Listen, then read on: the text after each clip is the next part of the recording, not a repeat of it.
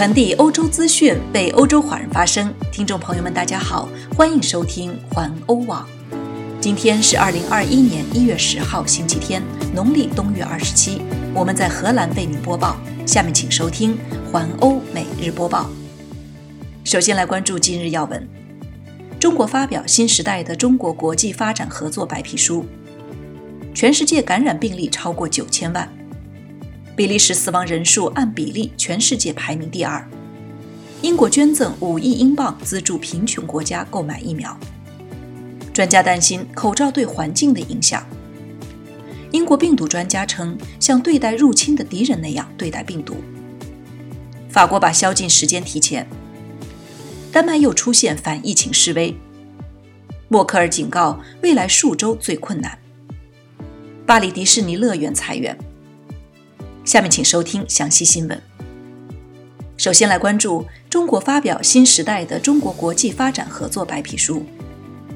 中国国务院今天发布新时代的中国国际发展合作白皮书，其中表示，中国国际发展合作规模稳步成长，并更多向亚洲、非洲地区最不发达国家和“一带一路”发展中国家倾斜。据新华社消息。中国国务院新闻办公室十日发布这篇全文约二点六万字的新时代的中国国际发展合作白皮书，当中多次重点强调多边主义与“一带一路”的推动，并反复提及人类命运共同体。再来关注全球病毒感染，全世界感染病例超过九千万人，在全世界七十八亿人口中，正在进行越来越多的病毒检测。并且已经检测出该病毒超过九千万例，将近六千四百五十万例的病例涉及曾经感染了该病毒的人，以及无症状感染者和此后已治愈的人。根据网站 Worldometers 的统计，全世界每百万人中有将近两百五十名患者死于该病毒。迄今为止，因该病毒的死亡人数超过一百九十万人。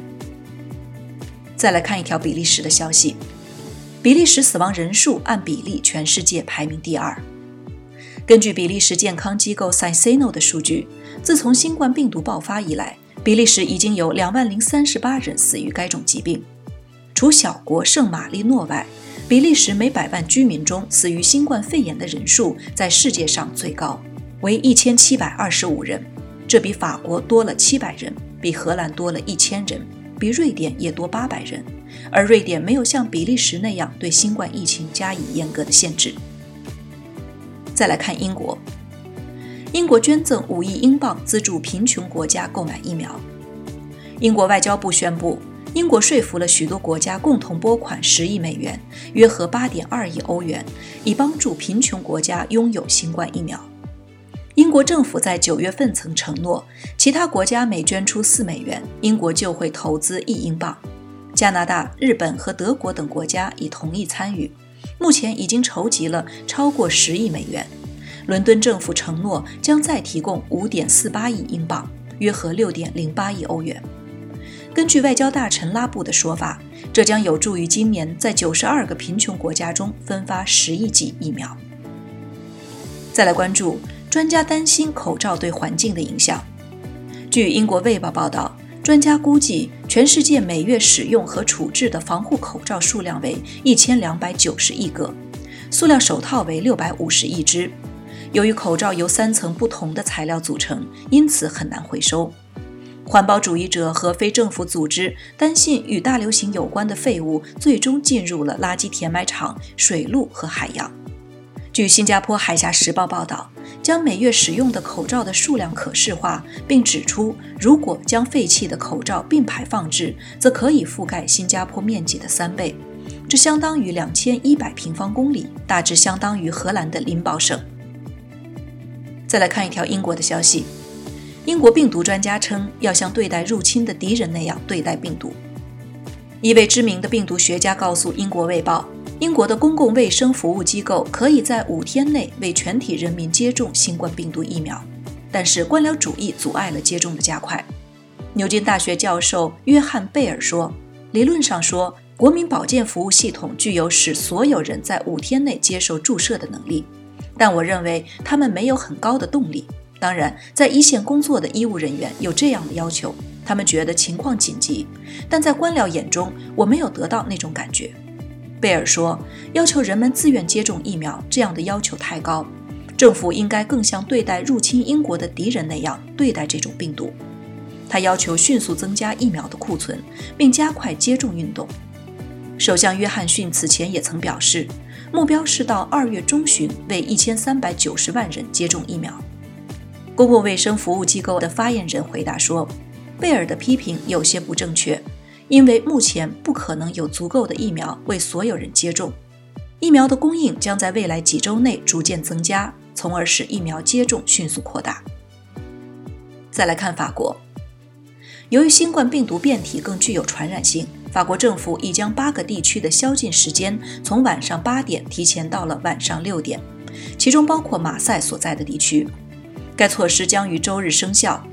在过去二十四小时内，该地区发现了二十一例英国变体病毒。在其他十五个地区，主要在该国东部，严格的措施已经实施了一周。在法国其他地区，宵禁从晚上八点开始生效。摩纳哥政府已将宵禁从晚上八点提前至晚上七点，餐厅晚上关闭，非当地居民在没有必要原因的情况下不再被允许进入该地区。再来看丹麦。丹麦又出现反疫情示威。据丹麦媒体报道，星期六在反对疫情措施的示威游行中有九人被捕，数百名示威者聚集在首都哥本哈根，在奥尔堡也有数十人。集会是由一个自称为“黑衣人”的团体组织的，以抗议政府为防止新冠病毒传播而采取的限制措施。在哥本哈根，抗议者燃放烟花和投掷瓶子，与警察互相殴打。警察在这里扣押了四人，有五人在奥尔堡也因燃放烟花而被捕。丹麦政府周二宣布了更为严厉的措施，要求民众避免社交活动，禁止五人以上的聚会，无论在室内还是室外，并要求人与人之间保持两米的社交距离。再来看德国，默克尔警告未来数周最困难。德国疫情智库罗伯特科赫研究所今天宣布，境内感染病毒死亡人数已经超过四万人大关。总理默克尔警告，未来几周才是疫情最艰难的阶段。连日来，德国疫情数字反反复复。周日，德国罗伯特科赫研究所报告了四百六十五例新增死亡，而一天前为一千零八十三例。上周五更是创纪录的新冠病毒死亡数字，达到了一千一百八十八人。现在，德国共有四万零三百四十三人死于新冠肺炎。最后来看一条巴黎迪士尼的消息：巴黎迪士尼乐园裁员，巴黎迪士尼乐园正在解雇数百名员工，资方和工会已就一千零五十二名员工的自愿离职计划达成协议。此外，资方必须保证在二零二三年一月之前不会再裁员。巴黎迪士尼乐园目前共有员工一万四千六百二十名。